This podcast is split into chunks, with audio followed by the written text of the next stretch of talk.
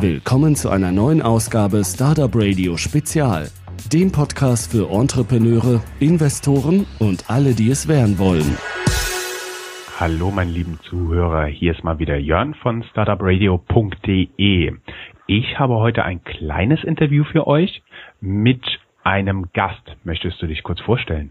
Ja, gern. Mein Name ist Frank Zimmermann. Ich bin Geschäftsführer vom Zentrum für Satellitennavigation Hessen oder kurz CESA.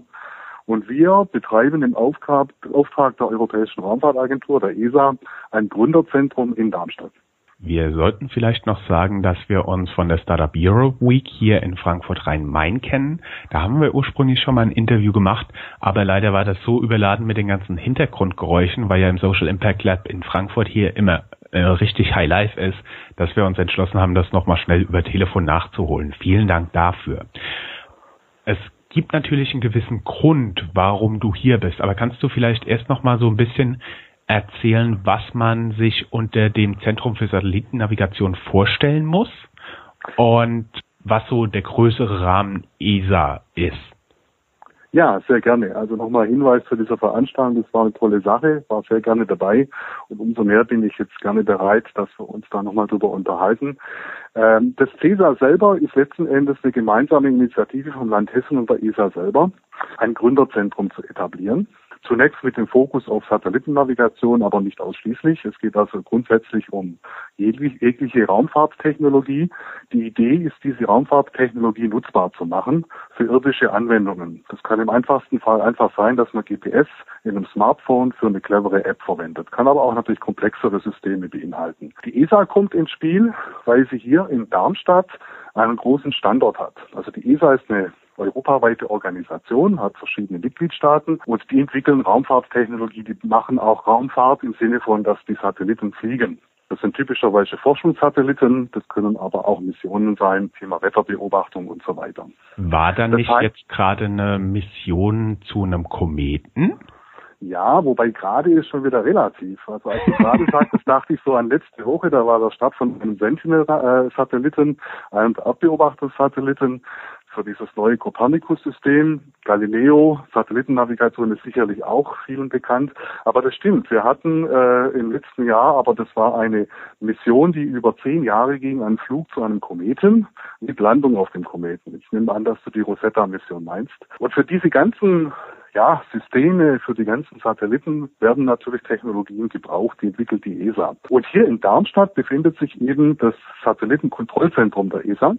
Da sitzen auch die entsprechenden Know-how-Träger, unter anderem auch im Bereich Satellitennavigation, aber auch Software und Algorithmen, Artificial Intelligence, also einfach Dinge, die man braucht auch für die intelligente Missionsplanung. Der Punkt ist, diese Raumfahrttechnologie, die wird natürlich für die Raumfahrt benötigt, aber die soll auch eben für irdische Anwendungen nutzbar gemacht werden. Und deswegen gibt es diese sogenannten ESA-BICs, ESA Business Incubation Center, europaweit und eben eines in Darmstadt und das betreiben wir hier mit dem CESA. Und die Idee ist, dass jetzt ein Startup zu uns kommt und sagt, hier, wir haben eine Produktidee, eine Dienstleistungsidee, dazu brauchen wir zum Beispiel GPS oder wir brauchen schlaue Algorithmen, könnte die ESA uns da nicht helfen? Dann kann man sich bei uns bewerben, machen wir viermal im Jahr, das heißt, man bewirbt sich in einem Businessplan und kann dann eine Förderung erhalten, einerseits von der ESA, 25.000 Euro, kann man gerne konkret werden, nochmal 25 vom Land Hessen. Dann gibt's optional noch ein Darlehen von der Sparkasse Darmstadt. Und was ich denke ganz wichtig ist und eine Besonderheit dieses Programms, man bekommt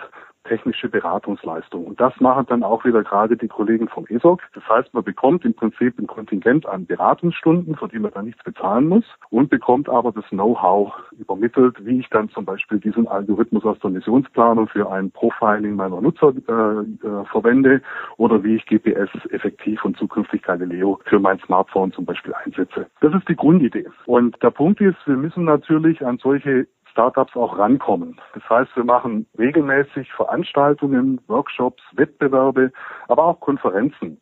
Und wenn ich darf, dann mache ich ganz kurz Werbung. Wir werden am 26. April eine Konferenz hier am ESOC veranstalten. Da geht es um Satellitennavigation, Geoinformation, aber im Kontext zu Katastrophenmanagement. Und da wird man eine Podiumsdiskussion haben zum Thema. Das wird aber auch der Auftakt sein für einen internationalen Ideenwettbewerb, der jährlich stattfindet der nennt sich European Satellite Navigation Competition. Und wir machen da immer in Hessen die hessische Ausscheidung. Das heißt, es gibt eine Regionalausscheidung und eine internationale Ausscheidung. Und das ist natürlich eine gute Sache, um eine Unternehmensidee einfach mal zu testen und auch sich zu vernetzen mit anderen Interessenten und Startups, die es vielleicht in diesem Bereich schon gibt. Was müssen denn ja? die Startups da tatsächlich haben, dass ihr oder die ESA oder wer auch immer dann tatsächlich diesen Event, diese Challenge macht, was müssen diese Startups tatsächlich haben? Also müssen sie die Algorithmen verwenden? Müssen sie Satellitendaten, Galileo GPS oder ähnliches nutzen. Wo zieht ihr da die Grenze oder gibt es da wirklich so eine scharfe Grenze? Ja, also im Prinzip läuft es darauf hinaus, dass man sich einfach mal bei uns meldet, wenn man eine gute Idee hat. Und wie gesagt, zu diesem Wettbewerb, da muss man eigentlich nichts weiter mitbringen als so eine Idee. Und man kann sich dann bei uns auf der Webseite www cesar.com, also C-E-S-A-H.com. Da kann man sich auch dazu anmelden oder über diese Webseite. Das ist der Wettbewerb. Wenn man dann aber tatsächlich in das Gründerprogramm aufgenommen werden will, dann ist es schon ein bisschen aufwendiger. Dann sollte man natürlich sich schon Gedanken gemacht haben, was habe ich für ein Business Case, wie sieht mein Unternehmenskonzept aus. Denn wir wollen von den Startups, dass sie uns im Prinzip äh, einen Businessplan, einen ersten Businessplan präsentieren, in dem Fall auf Englisch, weil es ein internationales Programm ist. Da helfen wir aber natürlich dabei. Ja, das heißt, der erste Schritt ist eigentlich ganz einfach. Anrufen, E-Mail, info at cesar.com zum Beispiel, einfach vorbeikommen. Dann besprechen wir dieses Konzept.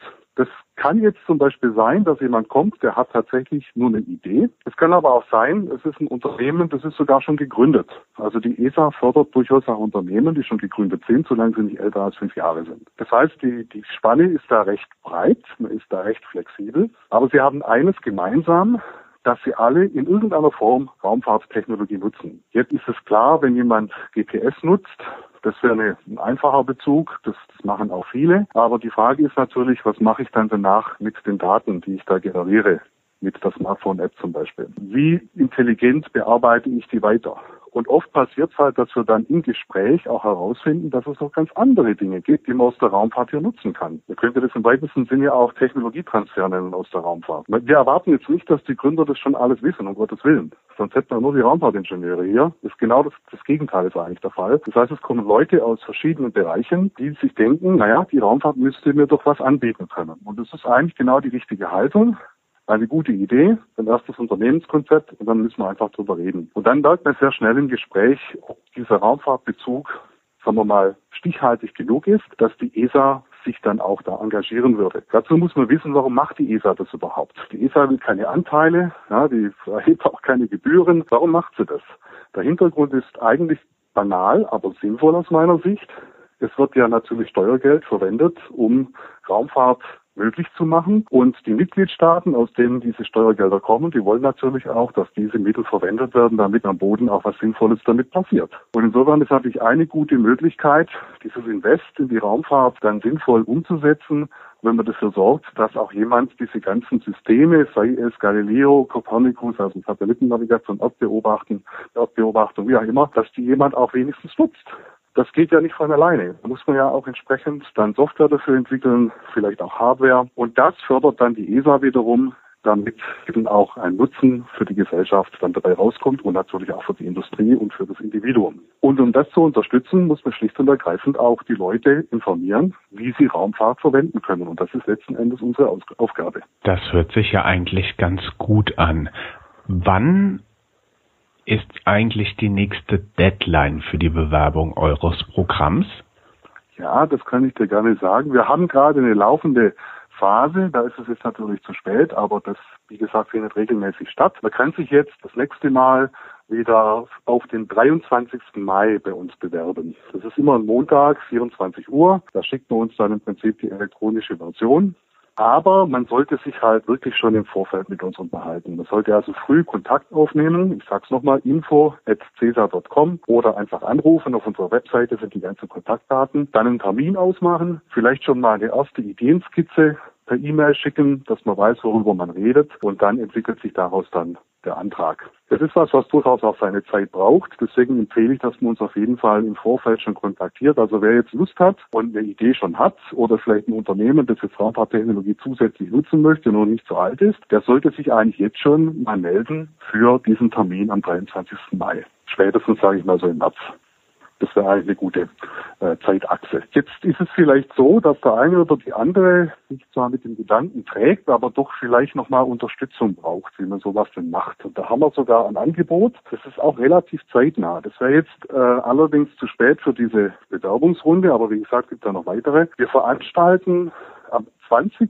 und am 21. Mai in diesem Jahr einen Hackathon und das Ganze nennt sich Act in Space. Das Ganze findet parallel in mehreren europäischen Städten statt. Und die Idee ist, dass man sich in diesem Rahmen ein Unternehmenskonzept erarbeitet zur Nutzung von Raumfahrt für irdische Anwendungen. Der Hauptpreisträger, der aus den Regionalgewinnern dann hier bestimmt wird, der darf dann letzten Endes auch einen Paradeflug machen. Die Hauptpreisträger werden dann auch eingeladen nach Toulouse zu einer, einer äh, Raumfahrtausstellung. Ich denke, das ist zwar einerseits attraktiv, aber das Wichtige daran ist, dass man sich eben mit Leuten äh, treffen kann, die eben solche Interessen haben und dann gemeinsam zu überlegen, was für ein Unternehmen könnte man denn hier auf die Beine stellen. Auch dieses Act in Space, dieser Hackathon, da kann man sich dann auch entsprechend über unsere Webseite oder die dort genannten Links dann auch anmelden. Also das ist also nur ein Beispiel, relativ zeitnah sowas machen wir aber eigentlich regelmäßig, weil wir schon den Bedarf sehen, dass die Leute sich mit der Materie auseinandersetzen. Also wir gehen nicht davon aus,